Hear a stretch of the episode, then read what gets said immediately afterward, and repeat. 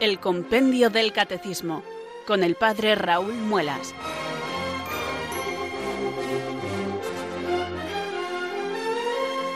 Muy buenas tardes, queridos oyentes de Radio María. Son las 4, las 3 en Canarias. Aquí comienza una nueva edición del programa El Compendio del Catecismo de la Iglesia Católica. Reciban desde Talavera de la Reina un saludo muy cordial del Padre Raúl Muelas, que un día más les habla desde estos micrófonos de Radio María, la radio de la Virgen, la fuerza de la esperanza. Sed todos bienvenidos.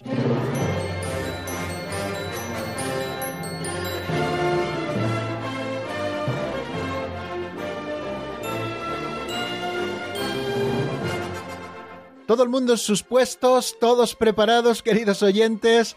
Ya saben que yo ya tengo abierto el compendio del catecismo por la página 167. Es ahí donde vamos a continuar. Vamos a repasar, si Dios quiere, la segunda parte del número 470 que prohíbe el quinto mandamiento. La primera parte ya la estuvimos viendo y repasando el pasado jueves y el pasado viernes. Y hoy vamos a continuar repasando esa segunda parte del número 470, hablando de la eutanasia directa y del suicidio como dos actos gravemente contrarios a la ley moral que prohíbe el quinto mandamiento, y también repasaremos qué tratamientos médicos se permiten cuando la muerte se considera inminente. Y hoy vamos a intentar hacer uno de esos sprints en el avance de doctrina intentando abarcar tres números. El 472, ¿por qué la sociedad debe proteger a todo embrión? El 473, ¿cómo se evita el escándalo? y el 474, ¿qué deberes tenemos hacia nuestro cuerpo? Pues amigos, esto es en principio lo que tenemos planeado para el día de hoy. No sé si nos dará tiempo a ver todo lo que nos proponemos como avance de doctrina, pero ya les digo desde el principio que lo vamos a intentar. Y estamos a lunes y por lo tanto estamos estrenando semana y en España además con esta nueva situación de habiendo terminado ya el estado de alarma, bueno, pues nos hace estar con mucha ilusión porque vamos a acercarnos a la doctrina católica, tenemos toda una semana por delante para estudiar muchas cosas relacionadas con este quinto mandamiento de la ley de Dios que prohíbe no matarás, y serán muchas las cosas seguro que aprendamos, otras las que recordemos, y en todo caso estaremos envueltos en la doctrina católica que es la verdad que nos salva y que la Iglesia Madre nos enseña. Y con toda ilusión lo hacemos, y la ilusión no solo es un don de Dios, sino que también tiene una dimensión de tarea por nuestra parte. Vamos a dejar otras ocupaciones y preocupaciones en este momento en que vamos a estudiar la doctrina católica, vamos a centrarnos en nuestro libro de texto, que es el Compendio del Catecismo de la Iglesia Católica, y vamos a intentar aprovechar muy bien todo este tiempo que tenemos por delante, casi una hora, para poder afrontar estos números, también para elevar nuestra plegaria al Espíritu Santo, para tener nuestra pincelada de sabiduría. También al final del programa, si Dios quiere, abriremos nuestro teléfono de directo para que ustedes puedan intervenir, por si quieren ir apuntándolo ya. Les digo que es el 91005 9419 91005 9419 y vamos a disfrutar también de este rato juntos. Una de las cosas hermosas que tiene Radio María es que no es una radio más. A mí me gusta decirlo hay radios que entretienen, hay radios que nos hablan de deportes, hay radios que nos hablan de política. Bueno, pues Radio María tiene como cualidad que es la radio que puede cambiarnos la vida, porque a través de ella nos llega el mensaje fresco del Evangelio en sus distintos programas. Bueno, pues nosotros vamos a afrontar este que nos ocupa de lunes a viernes, todas las tardes, en esta franja horaria, de 4 a 5 en la península, de 3 a 4 en Canarias, y vamos a hacerlo, como les digo, con ilusión, con alegría y también con el gozo de sentirnos juntos, de sentirnos hermanos, hijos todos de la Iglesia Madre, y es ella misma la que nos quiere instruir con este instrumento fantástico que tenemos en nuestras manos y que se titula como nuestro programa o nuestro programa como el libro Compendio del Catecismo de la Iglesia Católica. Para poder cumplir bien con nuestro cometido, ya saben que necesitamos siempre que el Señor venga en nuestro auxilio. Por eso invocamos al Espíritu Santo cada tarde antes de empezar el programa, para que nos ilumine con su luz, nos fortalezca con su gracia y podamos así de esta manera cumplir con nuestro cometido. Por eso yo, un día más, les invito a que recemos así. Ven Espíritu Santo, llena los corazones de tus fieles y enciende en ellos el fuego de tu amor.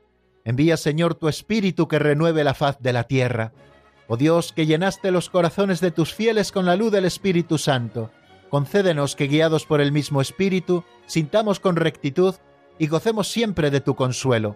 Por Jesucristo nuestro Señor. Amén.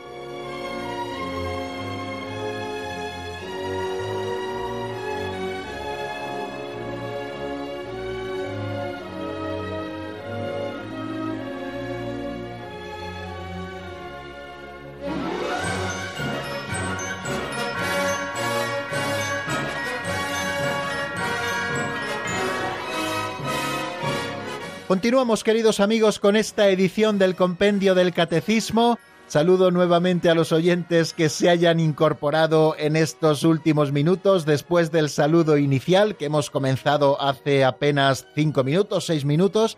Y yo les invito a que demos juntos este salto al segundo momento del programa que titulamos Pinceladas de Sabiduría. ¿Por qué se titula así? Pues bien lo saben los oyentes habituales del programa. Porque para este espacio utilizamos un libro auxiliar que se titula así Pinceladas de Sabiduría, escrito hace más de 30 años por el sacerdote operario diocesano ya de feliz memoria don Justo López Melús, que fue director espiritual mío en el Seminario Mayor de Toledo, y que escribió este libro que contiene pues pequeños capitulillos de poco más de un minuto, donde se nos narran fábulas, cuentecillos, historietas que nos dan pie a que luego nosotros podamos sacar alguna moraleja, alguna conclusión práctica por eso lo llamamos catequesis práctica o también lo llamamos aperitivo catequético, porque antes del banquete fantástico que nos van a proporcionar los números del compendio del catecismo, nosotros abrimos boca con este aperitivo que nos proporcionan las pinceladas de sabiduría comentando algunas de las ideas que aparecen en esas narraciones que nos lee nuestro amigo Alberto. Pues si les parece, sin más preámbulos, vamos a por la pincelada de hoy que se titula Asno con piel de león.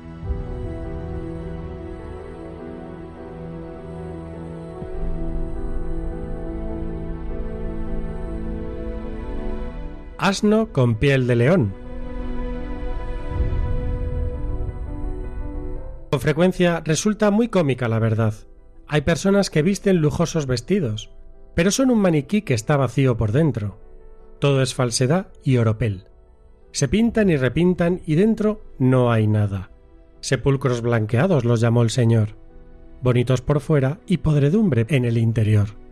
Ensanchan sus filacterias para lucirse y aparentar dan risa. Se pilla antes a un mentiroso que a un cojo. Puede ocurrir lo que le sucedió a aquel asno, que se cubrió con la piel de un león que encontró en el camino. Todos decían ¡Qué león! Hombres y bestias huían. Pero sopló el viento, la piel se levantó, y todo el mundo pudo ver que se trataba de un asno. El pobre fue por lana y salió trasquilado. No solo se rieron todos de él, sino que lo acorralaron furiosos y lo molieron a palos. Aunque la mona se vista de seda, mona se queda.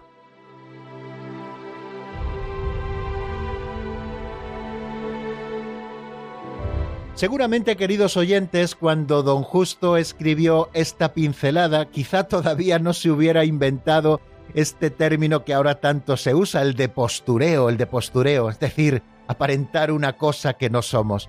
Pero eh, la realidad existe desde siempre, queridos amigos, es lo que se ha llamado tantas veces la doble vida. Una cosa es lo que aparentamos y luego otra cosa es lo que somos y otra cosa es lo que hacemos. Y quizá con esta pincelada titulada Asno con piel de león se nos está llamando, como lo hemos hecho tantas veces, a la unidad de vida, que verdaderamente nos presentemos como somos, es decir, que trabajemos, queridos amigos, por ser mejores, y por supuesto, cuanto mejores seamos, mejores nos presentaremos también ante los demás, pero no intentando disimular apareciendo una cosa que verdaderamente no somos cada uno de nosotros. Por eso se inventó ese término postureo, muy propio quizá ahora en las redes sociales que tampoco existían cuando se escribió esta pincelada titulada, como les he dicho, Asno con piel de león.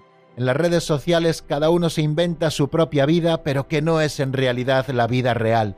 Solo sacamos lo bonito, lo que nos gusta, buscamos el encuadre que nos favorece, hacemos la foto, la colgamos en las redes sociales y estamos constantemente en muchas ocasiones aparentando ser cosas que en realidad no somos. Lo importante es que cuidemos el ser. El aparecer viene después y el aparecer ha de estar en conformidad con el ser. no sea que nos ocurra como aquel asno de este cuentecillo. Ese asno iba por el camino, se encontró una piel de león, se la puso encima y se dedicó a asustar a todos. Le confundían con un león y todos huían a su paso hasta que un golpe de viento levantó la piel de león y dejó al descubierto lo que había debajo, que no era otra cosa que un asno. Cuando todos lo descubrieron, todos se rieron de él. Y no solo eso, sino que lo rodearon y lo molieron a palos por el susto tan grande que les había dado. Y termina don Justo diciendo que aunque la mona se vista de seda, mona se queda. Yo creo que todos hemos escuchado en alguna ocasión este refrán que contiene una verdad como un templo, como suele suceder con todos los refranes. Vamos a cuidar, queridos amigos, nuestro ser. Vamos a cuidar nuestro ser cristianos. Vamos a ser cristianos de verdad. Vamos a pedirle al Espíritu Santo que nos configure con Jesucristo, sacerdote, profeta y rey. Vamos a llevar una vida cristiana recta, honrada, religiosa, como nos pide el apóstol San Pablo vamos a procurar ser cristianos de verdad para que luego aparentemos verdaderamente lo que somos, fieles cristianos. No seamos paganos por dentro y luego tengamos un baño de cristianismo en que todo aparezca como que somos unos cristianos ejemplares. Eso al final acaba descubriéndose y produce la hilaridad de los que nos rodean y a veces también el que nos muelan a palos. Bueno, quizá no físicamente, gracias a Dios, pero sí el que nosotros perdamos toda credibilidad como le pasó a aquel asno de la parábola. Perdió toda credibilidad, aparentaba ser un león y en realidad debajo solo había un pequeño burrillo. Bueno, pues eso mismo nos ocurre a nosotros. Vamos a dejar un poco el postureo y vamos a ser cristianos de verdad, cristianos de una pieza, que viven verdaderamente lo que profesan con sus labios. Vamos a tener esa unidad de vida a la que la Iglesia nos llama constantemente en su predicación porque el Señor en el Evangelio fue el que nos pidió vivir así. Recuerden esos pasajes que podemos leer en el capítulo 6 del Evangelio de San Mateo, en el Sermón de la Montaña. Cuando oréis, no seáis como los escribas y fariseos que les gusta orar en las plazas para que la gente les diga lo buenos que son. Tú entra en tu cuarto y tu Padre que ve en lo escondido te recompensará. Y será tu verdadera oración, la oración del corazón. Cuando hagas limosna no vayas tocando la campana por la calle para que la gente te reconozca, sino que cuando hagas limosna que no sepa tu mano izquierda lo que hace tu derecha, o cuando ayunes no desfigures tu cara para hacer ver a la gente que estás privándote del alimento por razones religiosas. Tú cuando ayunes lávate la cara, perfúmate bien, para que tu ayuno no lo vea la gente, sino tu Padre que ve en lo escondido, y tu Padre que ve en lo escondido te recompensará. El Señor nos llama con estas palabras no a vivir una religiosidad hacia afuera, una religiosidad externa, sino a vivir verdaderamente hacia adentro. Y todo eso que vivimos hacia adentro luego irá desbordando hacia afuera. Pero lo importante, queridos amigos, y no lo olvidemos nunca, es cuidar el interior, porque si no, se levantará esa piel postiza que nos hemos puesto encima y se verá verdaderamente lo que somos, porque se pilla antes a un mentiroso que a un cojo.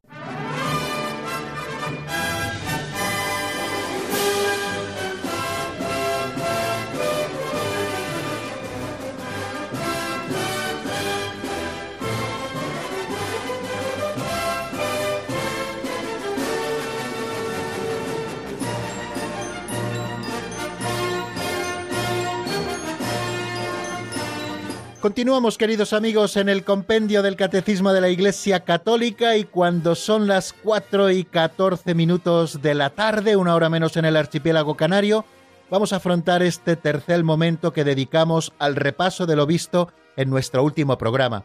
Si lo recuerdan, en el último programa estuvimos viendo la segunda parte del número 470, que era un poquito más largo, y lo partimos en dos días. El número 470 se pregunta qué prohíbe el quinto mandamiento y el número leído de manera completa nos dice lo siguiente, el quinto mandamiento prohíbe, como gravemente contrarios a la ley moral, el homicidio directo y voluntario y la cooperación al mismo, el aborto directo querido como fin o como medio, así como la cooperación al mismo bajo pena de excomunión, porque el ser humano, desde el instante de su concepción, ha de ser respetado y protegido de modo absoluto en su integridad, esto ya lo vimos y lo repasamos, queridos amigos, la semana pasada, y luego, en el último programa, estuvimos profundizando en la segunda parte de este número, donde nos habla de otras dos acciones contrarias gravemente a la ley moral y que están prohibidas por el quinto mandamiento de la ley de Dios, que reza no matarás.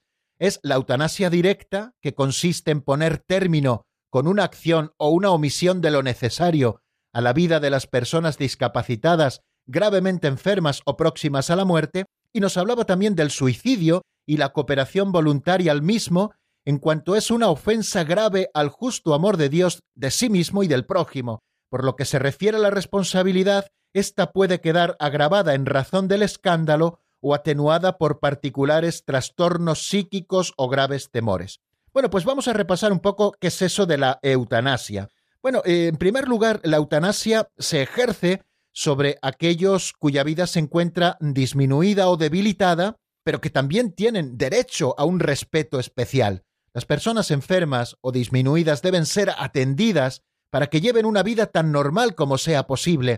Esto nos lo enseña el Catecismo Mayor de la Iglesia y también el sentido común, porque recuerden que tenemos la ley natural inscrita en nuestro corazón, y cuando no metemos ideologías malignas dentro de nosotros, pues esto cae por su propio peso, esto lo deducimos por propio sentido común.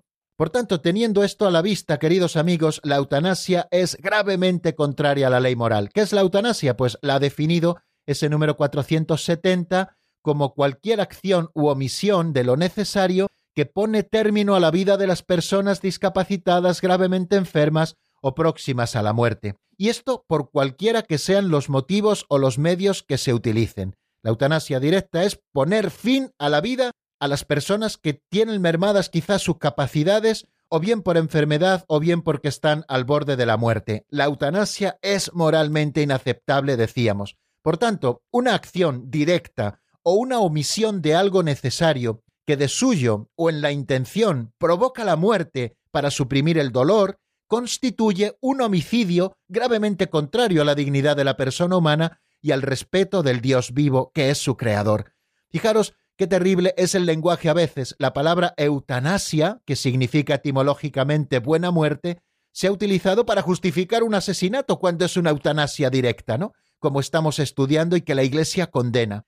Por tanto, para que nos quede claro, la eutanasia es una acción u omisión que de suyo o en la intención provoca la muerte por los motivos que sean, principalmente por unos motivos de falsa piedad que es suprimir el dolor del que lo está padeciendo. Esto es un homicidio gravemente contrario a la dignidad de la persona humana y al respeto del Dios vivo que es su creador y que es el único dueño de la vida.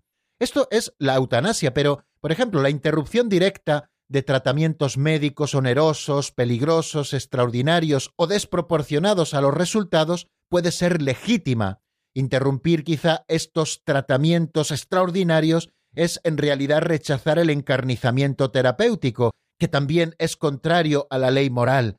Cuando nosotros suprimimos estos tratamientos médicos onerosos, extraordinarios y ya desproporcionados, no estamos provocando la muerte de la persona sobre los que se aplican, sino que se está aceptando en definitiva la muerte y no la impedimos cuando llega su momento, es decir, cuando Dios así lo dispone. Las decisiones de la interrupción de estos tratamientos extraordinarios debe ser tomada por el paciente si es que tiene todavía competencia y capacidad para hacerlo, y si no por aquellas personas que tienen los derechos legales y siempre respetando la voluntad razonable y los intereses legítimos del paciente. Pero tengamos en cuenta que nos estamos refiriendo a tratamientos desproporcionados y extraordinarios. Sin embargo, los cuidados ordinarios, aunque la muerte se considere inminente, debemos dárselos siempre a la persona enferma y no pueden ser legítimamente interrumpidos. Me estoy refiriendo a los cuidados ordinarios, por ejemplo, el uso de analgésicos para aliviar los sufrimientos del moribundo, incluso a riesgo de abreviar sus horas o sus días, puede ser moralmente conforme a la dignidad de la persona si la muerte no es pretendida ni como fin ni como medio, sino solamente prevista y tolerada como algo inevitable. Nosotros lo que estamos tratando es de paliar esos sufrimientos a través también de la medicina. Es lo que se ha llamado los cuidados paliativos que constituyen una forma privilegiada de caridad desinteresada y por esta razón deben ser alentados y la Iglesia Madre así lo alienta siempre, ¿no? Los cuidados paliativos. Pero es algo totalmente diferente a lo que es la eutanasia, que es una acción u omisión que busca la muerte de la persona por razones de falsa piedad, es decir, para que no sufra. Nosotros no podemos matar a nadie, solo Dios es el dueño de la vida. Y también nos referimos, queridos amigos, al estudiar ese número 470 al suicidio. Al suicidio que es quitarse la propia vida o también la colaboración al suicidio que es facilitar que una persona pueda quitarse la propia vida. Cada cual es responsable de su vida delante de Dios que nos la ha dado, pero el dueño soberano de la vida sigue siendo siempre el Señor nosotros estamos obligados a recibirla con gratitud y a conservarla para su honor y para la salvación de nuestras almas. Por lo tanto, en cuanto a nuestra vida se refiere, somos puros administradores y no propietarios de esa vida que Dios nos ha confiado. No podemos disponer de ella a nuestro propio antojo. Por eso el suicidio contradice, en primer lugar, la inclinación natural del ser humano a conservar y a perpetuar su vida, eso es algo que todos llevamos dentro, procurar salvar nuestra vida, conservarla, perpetuarla, y cuando uno comete ese pecado terrible del suicidio, está yendo también contra la inclinación natural de conservar la propia vida. Pero también es gravemente contrario al justo amor de sí mismo. El otro día los comentábamos cuando hablábamos de la legítima defensa. Decíamos que todos tenemos la obligación de amarnos a nosotros mismos, porque hemos recibido la vida de Dios como un don y tenemos que cuidar esa vida de manera que no podemos hacer nada que atente contra esa vida que nosotros hemos recibido de Dios y tenemos la obligación de amarnos rectamente a nosotros mismos. Esto no es egoísmo, esto es amor recto a nosotros mismos. ¿Cómo vamos a amar a los demás si no nos amamos a nosotros mismos? Pero también el suicidio ofende el amor del prójimo porque rompe injustamente los lazos de solidaridad con las sociedades familiar, por ejemplo, nacional y humana, con las cuales estamos obligados y es contrario sobre todo al amor del Dios vivo, que cuida de nosotros como Padre Providente y que nos ha regalado la vida para que nosotros la cuidemos y busquemos la salvación de nuestra alma. En cuanto a la responsabilidad moral con respecto al suicidio, nos dice el Catecismo de la Iglesia Católica, igual que nos ha recordado ese número 470, que si el suicidio se comete con intención de servir de ejemplo especialmente a los jóvenes, este pecado adquiere además la gravedad del escándalo, la cooperación voluntaria al suicidio también es contraria a la ley moral. Y luego también se nos dice que hay determinados trastornos psíquicos graves, la angustia o el temor grave de la prueba, del sufrimiento, de la tortura, que pueden disminuir la responsabilidad de aquella persona que se quita la vida. Y por último, decimos que no se debe desesperar de la salvación eterna de aquellas personas que se han dado muerte a sí mismas. Dios puede haberles facilitado por caminos que sólo Él conoce la ocasión de un arrepentimiento salvador. Por eso la Iglesia ora por las personas que han atentado contra su propia vida. Siempre se suele decir que entre el pretil del puente y el agua puede estar Dios y puede encontrarse con aquella persona que se ha arrojado al agua con intención de quitarse la vida. Por eso la Iglesia sigue orando y pidiendo la misericordia de Dios por aquellas personas que han atentado contra su propia vida. Y también nos acercamos al número 471, que se pregunta qué tratamientos médicos se permiten cuando la muerte se considera inminente. Este es un tema que ya está de alguna manera tratado cuando hemos hablado de la eutanasia. Nos dice textualmente el compendio del Catecismo que los cuidados que se deben de ordinario a una persona enferma no pueden ser legítimamente interrumpidos. Son legítimos, sin embargo, el uso de analgésicos no destinados a causar la muerte, y también la renuncia al encarnizamiento terapéutico, esto es, a la utilización de tratamientos médicos desproporcionados y sin esperanza razonable de resultado positivo. Por lo tanto, son dos cosas diferentes. Aquella persona enferma o incluso que se encuentra al borde de la muerte, le debemos siempre los cuidados ordinarios. ¿Y cuáles son estos cuidados ordinarios? Pues los tratamientos básicos contra el dolor, la alimentación, la hidratación, la limpieza, el cuidado, el que pueda descansar bien dentro de sus posibilidades, todo eso no puede ser legítimamente interrumpido. Les debemos a las personas esos cuidados ordinarios que nunca podemos interrumpir. Sin embargo, sí podemos interrumpir porque se trataría de encarnizamiento terapéutico, tratamientos médicos desproporcionados y sin esperanza razonable de resultado positivo. Cuando ya se ve que no hay nada que hacer, no conviene encarnizarse con aquel enfermo que lo que ya tiene que prepararse es para morir en paz, porque ya no hay solución médica para su vida y no podemos enredarnos en ese encarnizamiento terapéutico que está impidiendo a la persona morir en paz. Por eso es legítimo el uso de analgésicos que tienden a paliar los dolores, aunque puedan también como efecto secundario acortar un poco la vida de esa persona que se encuentra al borde de la muerte. Bueno, pues esto es, queridos amigos, lo que estuvimos estudiando en el último programa en el avance de doctrina. Vamos a detenernos un momentito en la palabra y yo les ofrezco para que repasen un poco interiormente lo que hemos dicho y nos preparemos para seguir estudiando números del compendio, yo les ofrezco una canción de Pablo Castro titulado Mi pensamiento eres tú, una canción sacada del álbum Sáname, Señor. La escuchamos y enseguida estamos nuevamente juntos para continuar estudiando el 472.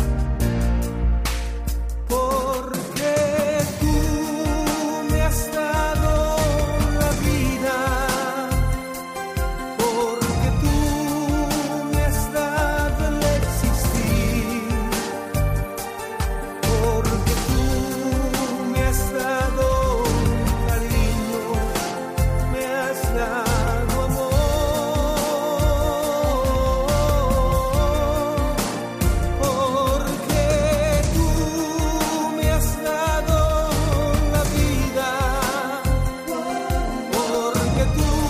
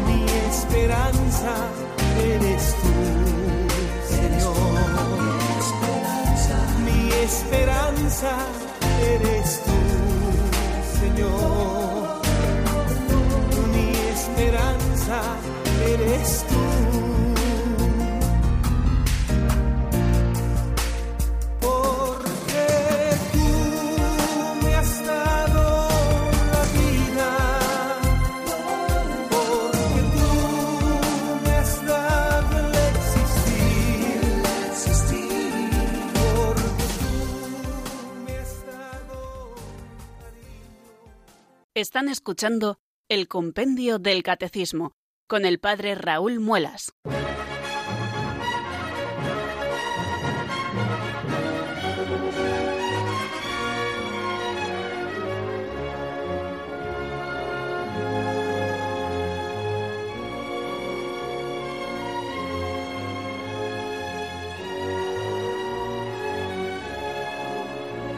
Continuamos, queridos oyentes, en la sintonía de Radio María y vamos a continuar con el programa El Compendio del Catecismo en este cuarto momento en que avanzamos en doctrina y comenzamos este pequeño maratón que nos hemos propuesto al comienzo del programa a ver a dónde nos lleva. El primer número que nos encontramos en el estudio de los siguientes es el 472. ¿Por qué la sociedad debe proteger a todo embrión? Si se dan cuenta, está relacionado también con lo que estudiamos en el número 470 a propósito del aborto. Vamos a ver qué es lo que nos dice el compendio, como siempre, en la voz de Marta Jara.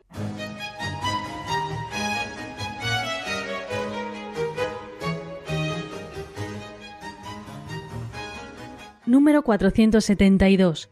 ¿Por qué la sociedad debe proteger a todo embrión? La sociedad debe proteger a todo embrión porque el derecho inalienable a la vida de todo individuo humano desde su concepción es un elemento constitutivo de la sociedad civil y de su legislación. Cuando el Estado no pone su fuerza al servicio de los derechos de todos, y en particular de los más débiles, entre los que se encuentran los concebidos y aún no nacidos, quedan amenazados los fundamentos mismos de un Estado de Derecho. Yo me atrevería a decir, queridos oyentes, después de escuchar este número 472, que la sociedad debe proteger al embrión porque es el más débil, el que no se puede defender. Por eso es la sociedad como estructura, como el conjunto de todos los ciudadanos, el que debe proteger la vida del más débil, y en este caso es el no nacido.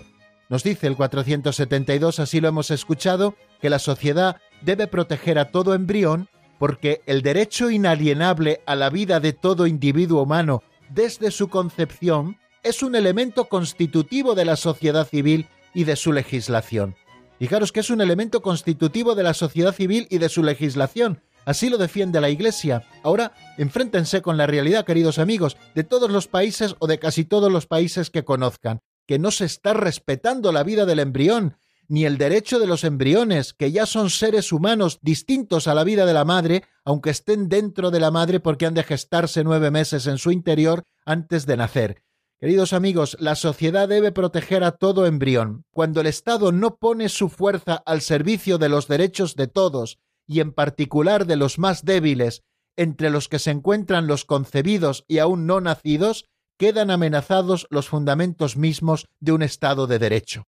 Y eso es precisamente, queridos oyentes, lo que está ocurriendo en nuestros estados, que está amenazado el Estado de Derecho porque no estamos cuidando de los derechos subjetivos de aquellos más débiles. De quien se puede defender bien, pero de aquel que no se puede defender como es el embrión, fijaros, ¿quién le defiende al embrión? La Iglesia prácticamente se ha quedado sola. También algunos hombres y mujeres de buena voluntad que no forman parte del ámbito de la Iglesia son los únicos que claman contra este abominable crimen del aborto y los únicos que defienden los derechos del no nacido.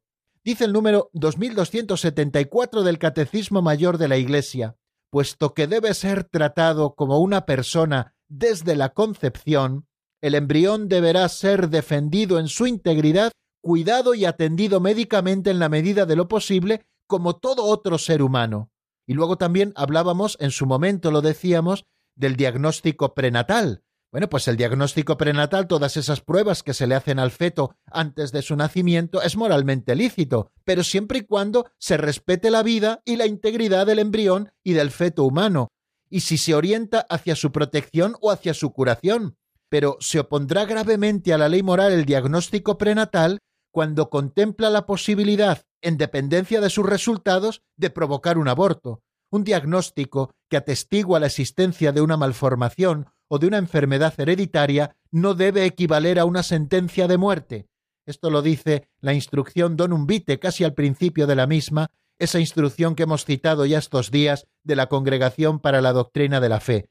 El diagnóstico prenatal, cuando es a favor del feto, claro que es moralmente lícito, pero cuando puede convertirse en una sentencia de muerte porque se vea una malformación o una enfermedad hereditaria en aquella vida humana que ya ha empezado a desarrollarse en el seno de su madre y que por lo tanto tiene derecho a desarrollarse naturalmente, cuando equivale a una sentencia de muerte, es gravemente contraria a la ley moral. Se está oponiendo gravemente a la ley moral. Bueno, no vamos a insistir mucho más en esto, queridos amigos, pues porque es algo que ya hemos estado viendo en el 470 y que ya todos ustedes conocen y que tantas veces la Iglesia predica el derecho de todo ser humano a vivir desde que es concebido hasta su fin natural, y la sociedad debe proteger toda vida humana.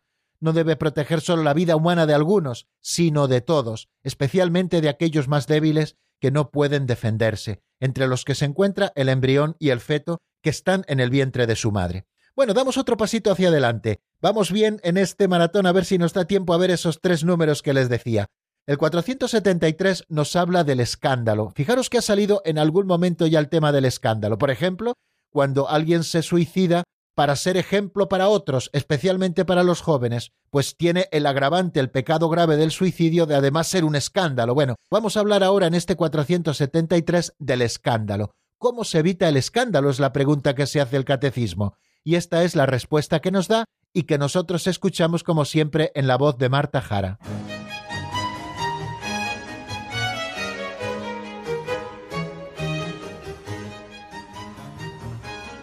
Número 473. ¿Cómo se evita el escándalo? El escándalo que consiste en inducir a otro a obrar el mal se evita respetando el alma y el cuerpo de la persona. Pero si se induce deliberadamente a otros a pecar gravemente, se comete una culpa grave. De una manera muy escueta y precisa ha definido cómo ha de evitarse el escándalo el compendio del catecismo. Les recuerdo que estamos en el número 473. El escándalo, y nos define qué es el escándalo, que consiste en inducir a otro a obrar mal, se evita respetando el alma y el cuerpo de la persona, tanto el propio como el de los otros.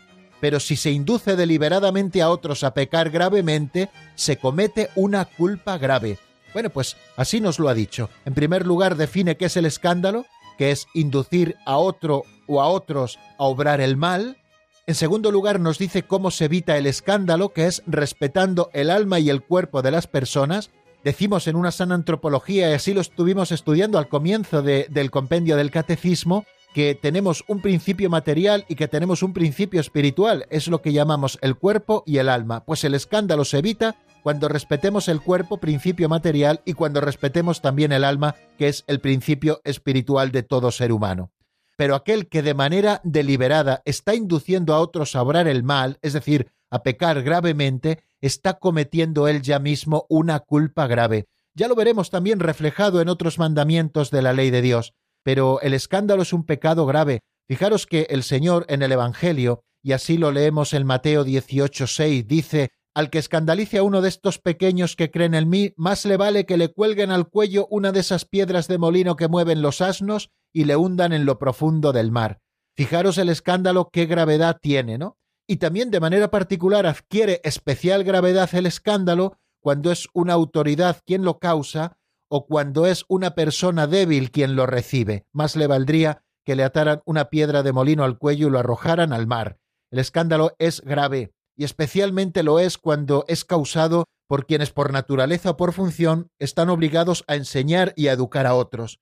Cuando quien provoca un escándalo es quien tiene la misión de educar, por ejemplo, sacerdotes pervertidos que pueden abusar de menores, o por ejemplo, maestros que pueden también caer en esto, o cuando se enseña a niños inocentes doctrinas que les van a llevar irremediablemente al pecado grave, se está cometiendo un pecado terrible de escándalo con una gravedad muy grande y esto tenemos que tenerlo siempre a la vista, porque el escándalo es todavía más grave cuando es causado por quienes por naturaleza o por función están obligados a enseñar y a educar a otros. Por eso también, cambiando de pecado, es muy grave la corrupción de los que nos gobiernan, porque la corrupción es un escándalo grave en todos, pero especialmente grave también es en quienes nos gobiernan, porque ellos tienen la obligación de darnos un buen ejemplo y gestionar la cosa pública para el bien común y no para su bien particular. Y especialmente grave también es el escándalo cuando se está produciendo sobre aquellos que son especialmente débiles. Me refiero a los niños, me refiero a quienes no tienen todas sus capacidades, aquellos que se pueden ver inducidos a pecar gravemente porque otros les están escandalizando, o eso constituye también un pecado grave con una gravedad especial. Bueno, pues el escándalo es la actitud o el comportamiento que induce a otro a hacer el mal. Vamos a tener muy clara la definición. El que escandaliza se convierte, por lo tanto, en tentador de su prójimo. Está atentando contra la virtud y contra el derecho. Puede ocasionar a su hermano la muerte espiritual. El escándalo constituye una falta grave si por acción o por omisión arrastra deliberadamente a otros a una falta grave. Bueno, pues el escándalo, queridos amigos, también puede ser provocado por la ley, o por las instituciones, o por la moda, o por la opinión. Y esto no lo olvidemos nunca, nos dice el Catecismo Mayor de la Iglesia que se hacen culpables de escándalo quienes instituyen leyes o estructuras sociales que llevan a la degradación de las costumbres y a la corrupción de la vida religiosa, o a condiciones sociales que voluntaria o involuntariamente hacen ardua y prácticamente imposible una conducta cristiana conforme a los mandamientos del sumo legislador. También Dios les pedirá cuentas a quienes hacen las leyes y a quienes votan a determinadas personas que hacen determinadas leyes que causan escándalo y que impiden el que pueda llevarse una vida sana, honrada y religiosa, cristiana, conforme a los mandamientos de Dios. Lo mismo ha de decirse de los empresarios que imponen procedimientos que incitan al fraude, de los educadores que exasperan a sus alumnos, o de los que manipulando la opinión pública la desvían de los valores morales.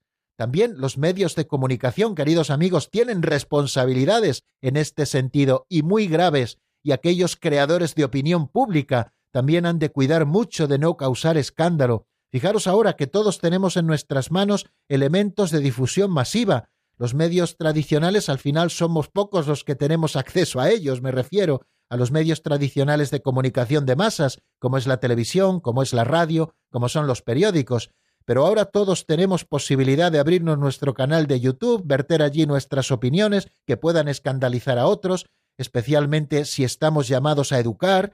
También podemos tener las redes sociales que pueden llegar a muchísima gente, crearse virales determinadas opiniones que pueden llevar a otros a obrar el mal. Todo esto tenemos que tenerlo a la vista, que nuestras acciones no son neutras, que pueden causar mal y que tenemos que tratar de evitar siempre todo aquello que pueda causar el mal en los otros. Y también nos dice el Catecismo Mayor de la Iglesia a este propósito que el que usa los poderes de que dispone en condiciones que arrastren a hacer el mal se hace culpable de escándalo y responsable del mal que directa o indirectamente ha favorecido. Es imposible, dice el Señor en el Evangelio de San Lucas capítulo 17 al principio, es imposible que no vengan escándalos, pero hay de aquel por quienes vienen. Bueno, pues vamos a dejar también el tema del escándalo que yo creo que está claro y nos hemos centrado en los elementos fundamentales y vamos a dar un pasito más adelante hacia los deberes que tenemos hacia nuestro propio cuerpo. Tenemos que cuidar de nuestra propia vida. Así lo hemos dicho cuando hablábamos del suicidio, ¿no? Bueno, pues ¿qué deberes tenemos hacia nuestro propio cuerpo? Vamos a escuchar lo que nos dice el compendio en la voz de Marta Jara.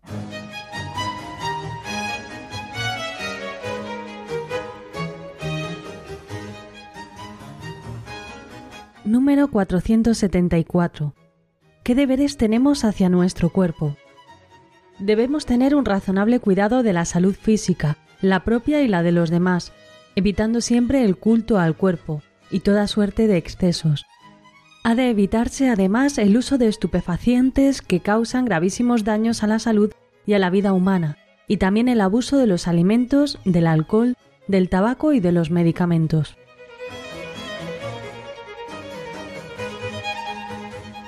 Bien, hemos escuchado lo que nos dice este número 474. Debemos tener un razonable cuidado de la salud física. Me parece muy interesante que meta este adjetivo razonable. No podemos vivir obsesionados por el cuidado de la salud física, pero sí razonablemente preocupados por cuidar con nuestra salud física, la propia y también la de los demás, evitando siempre, nos dice el número 474, el culto al cuerpo que no deja de ser una forma de paganismo y también toda suerte de excesos para con el cuerpo. Ya saben que al cuerpo hay que tenerle a raya para que no sea el que nos domine, es decir, que es la voluntad la que ha de someter al cuerpo y no el cuerpo el que ha de imponerse a nuestra propia voluntad. Y cuando al cuerpo se le mima demasiado con toda suerte de excesos, al final se convierte en un pequeño tirano. O sea que tenemos que ser dueños de nuestro cuerpo cuidar razonablemente de la salud física tanto de la propia como de los demás, evitando siempre el culto al cuerpo. Y ha de evitarse, además, nos dice especificando el compendio del catecismo, el uso de estupefacientes, es decir, de drogas, que causan gravísimos daños a la salud y a la vida humana, y también el abuso de los alimentos, del alcohol, del tabaco y de los medicamentos. A este propósito del respeto de la salud, el Catecismo Mayor de la Iglesia nos dice una frase que tenemos que tener un poco como fundamento de todo este tema, que la vida y la salud física son bienes preciosos confiados por Dios, por lo tanto, debemos cuidar de ellos racionalmente, teniendo en cuenta las necesidades de los demás y teniendo también en cuenta el bien común. Cuidado de la salud, del que estamos hablando en este momento, el de los ciudadanos, requiere también la ayuda de la sociedad para lograr las condiciones de existencia que permitan crecer y llegar a la madurez, alimento y vestido, vivienda, cuidados de la salud, enseñanza básica, empleo, asistencia social, todas estas cosas ha de proporcionarlas la sociedad para el cuidado de la salud de cada uno de los ciudadanos. Moralmente se exige el respeto de la vida corporal, pero no hace de ella un valor absoluto. Se opone a una conciencia neopagana, como antes les decía, que tiende a promover el culto al cuerpo, a sacrificar todo a él, a idolatrar la perfección física y el éxito deportivo, semejante concepción, por la selección que opera entre los fuertes y los débiles, puede conducir a la perversión de las relaciones humanas. Y de esto tenemos que ser muy conscientes, queridos oyentes. Esos estereotipos de lo que es la belleza, de lo que es la salud, a veces puede dividir la sociedad entre los privilegiados y los menos privilegiados. El valor absoluto no lo tiene el cuerpo, tenemos que cuidar de él, tenemos que cuidar de nuestra salud, pero tenemos que evitar todo culto al cuerpo, que es un modo de paganismo, lo que llama el Catecismo Mayor el neopaganismo. Y luego, pues con respecto al cuerpo tenemos que aplicar la virtud de la templanza, de la que yo hablamos, que conduce a evitar toda clase de excesos, el abuso con la comida, el abuso con el alcohol, el abuso del tabaco, de las medicinas, pues porque al final es verdaderamente peligroso para la salud propia y a veces también para la salud de los demás.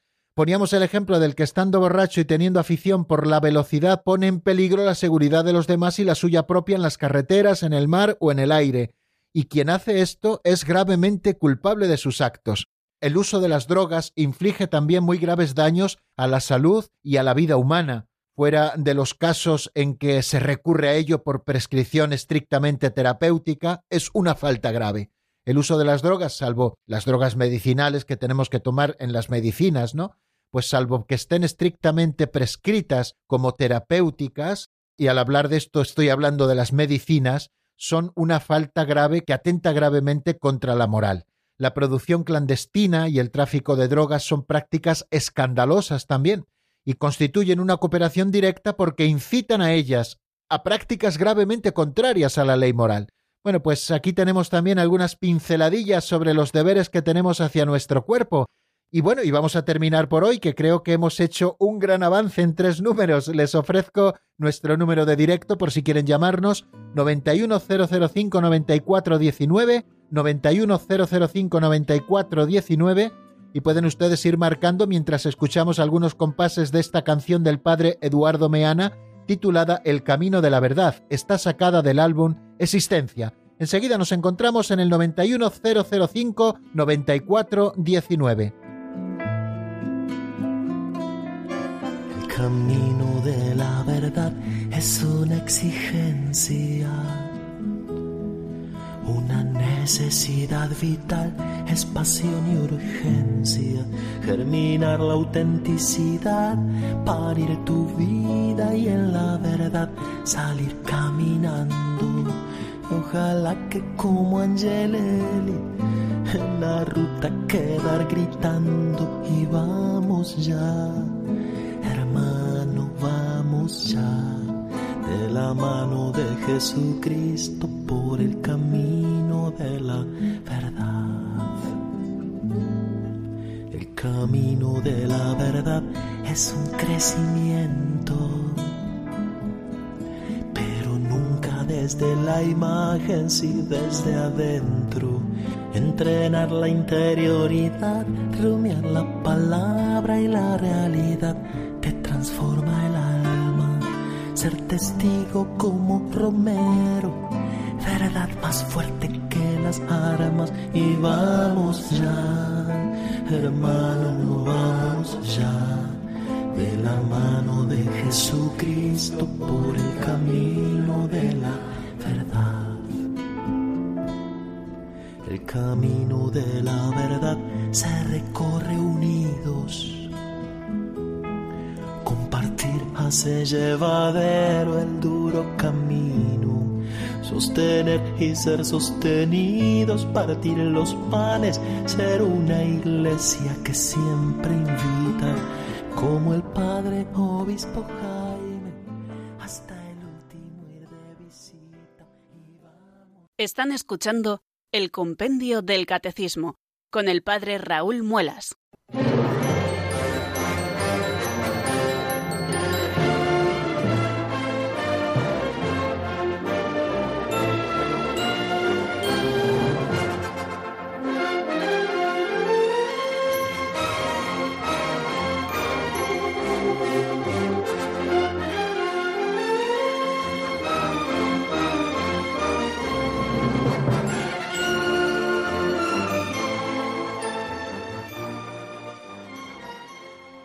Diez minutos nos separan, queridos oyentes, de las cinco de la tarde y es el momento de escuchar sus llamadas.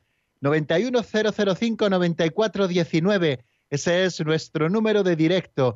Si ustedes tienen alguna duda o si quieren darnos alguna aportación, fruto de su testimonio, de su vivencia, o incluso ampliar alguna cosa que a lo mejor se nos ha quedado en el tintero, pues es el momento de hacerlo damos paso a la primera llamada que nos llega desde Ceuta. Buenas tardes, José Bernardo, bienvenido.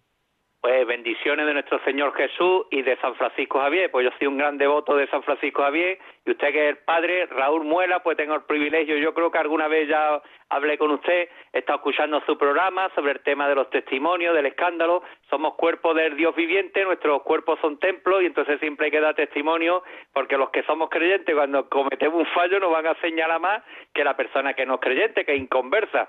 Por eso debemos de siempre de tener cuidado con nuestros actos porque después nos van a señalar en la sociedad. Pues verdaderamente es así y agradezco mucho que haga esta aportación porque no había salido en el ritmo de lo que estábamos explicando y de las razones que nos ofrece el compendio del catecismo y el catecismo mayor.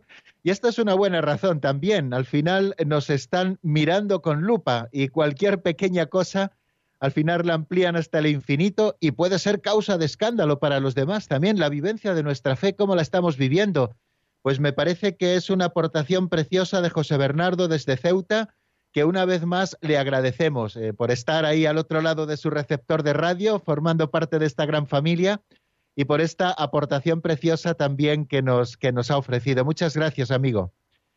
Y vamos a dar paso a otra llamada que en este caso nos llega desde Granada. Allí está nuestra amiga Teresa. Buenas tardes y bienvenida. Quería hacerle dos preguntas. Muy bien. respecto, mm, ¿en una violación está permitido el aborto? Y la segunda pregunta, ¿la inseminación artificial es moral? Muy bien. Perfecto, estoy tomando nota. Bueno, pues le contesto por la radio. Muchísimas gracias por sus preguntas mm, relacionadas eh, con este tema que estamos tratando, en este caso del aborto. Me decía que si en caso de violación ¿Es moral el practicar un aborto? Pues ya le digo yo con la Iglesia que no, porque no podemos eh, paliar eh, los, eh, los efectos de una terrible injusticia, terrible como es la violación, con otra terrible también injusticia como es la muerte de un inocente, que es precisamente quien no tiene culpa absolutamente de nada, ¿no? quien debe ser castigado y con la más dura castigo que se pueda, ¿no? Conforme a las leyes es el violador, ¿no? que es el que quebranta la voluntad de una mujer terriblemente, eh, sometiéndola a, a, vejaciones eh, o a violaciones, ¿no? De manera que eso, eso lo tenemos que tener a la vista. Pero no podemos, no podemos nosotros solucionar una injusticia con una injusticia mayor como es la muerte del inocente. Y a propósito de la inseminación artificial, trataremos el tema con mucho más detenimiento cuando llegue el momento, pero eh, la inseminación artificial, eh, que puede ser de varios tipos, eh, está negando sobre todo la dimensión unitiva mm, de, de la relación íntima entre los esposos. Ya sabe que la relación íntima entre los esposos tiene como dos dimensiones la, eh, dimensión eh, unitiva, es decir, la unión entre los esposos y también eh, la dimensión de, apertura a la vida, ¿no? Entonces, cuando una de estas dos cosas se niega, estamos yendo contra la ley de Dios. Igual que la Iglesia dice no a los métodos artificiales para impedir la concepción, la Iglesia también dice no a, la inseminación artificial, es decir, a procurar ese nuevo nacimiento eh, obviando la, unión de los esposos, ¿no? Bueno, pero esto ya lo trataremos con más tranquilidad. Creo que todavía nos queda tiempo, al menos un momentito, para una tercera llamada que nos llega desde Ciudad Real. Pilar, buenas tardes, bienvenida. Buenas tardes, padre. Qué alegría escucharla. Cuéntenos que nos queda solo un minuto y estamos encantados de que nos hable. Como estoy enferma y he, oído hablar de la eutanasia y algunas veces yo me he dicho si yo me tomara una caja de pastillas, me moriría enseguida y ya no tendría que sufrir. Perdóneme que le diga esto, pero es que tengo muchos dolores. Pues mire, le agradecemos su testimonio, eh, su testimonio vivido, o sea, quiero decir que es el de su propia vida. Eh, claro, si usted hiciera eso, ¿no? que a veces, pues quizá a veces por, por, la desesperación del dolor, pues pasan por la cabeza cosas terribles, ¿no? Pues efectivamente se estaría usted suicidando, estaría tentando contra su vida y solo Dios es el dueño de la vida. Lo que tenemos que hacer con el dolor es combatirle, eh, combatirle eh, a través también de las unidades del dolor, médicamente, ¿no? Que hay unidades del dolor en los distintos hospitales que están haciendo también una labor fabulosa para que la gente que tiene dolores crónicos pueda vivir con una calidad de vida eh, aceptable en cuanto a la tolerancia del dolor. Creo que tenemos que combatirle. Lo que tiene que también procurar es, y no usted, sino aquellos que la rodean, es quererla mucho, porque también el cariño hace que aminore un poquito el dolor. Cuando uno sufre acompañado con otros, pues, eh, pues hace que, que, el dolor sea un poquito menor, aunque objetivamente siga siendo el mismo, ¿no? Hay mil soluciones antes que esa que usted dice que atentaría gravemente contra la moral y contra lo que Dios quiere. Dios es el dueño único de la vida y a nosotros nos toca administrar esta vida que Dios nos da y procurando hacerlo siempre con alegría y agradecimiento, aunque a veces las condiciones sean un poco adversas. Yo le animo, querida amiga, a que, a que una su cruz, en este caso del dolor, querida Pilar, a la cruz de Cristo, para que también encuentre alivio, haciendo que su sufrimiento sea redentor. Y sobre todo póngase en manos de su médico, que le ayude mucho con el tema del dolor, ¿no? Que le envíe a la unidad del dolor si no está yendo lo que sea, porque al dolor se le puede combatir pero siempre desde la esperanza de vida. Y se nos acaba el tiempo porque ya nos hemos pasado casi un par de minutos, que les agradezco a todos muchísimo que hayan estado con nosotros, especialmente a José Bernardo, a Teresa y a Pilar, que hoy nos han llamado, y a todos ustedes, amigos, que están sintonizando con nosotros a esta hora y profundizando en la fe católica con el estudio del compendio. La bendición de Dios Todopoderoso, Padre, Hijo y Espíritu Santo, descienda sobre vosotros y permanezca para siempre. Amén. Hasta mañana, si Dios quiere, amigos.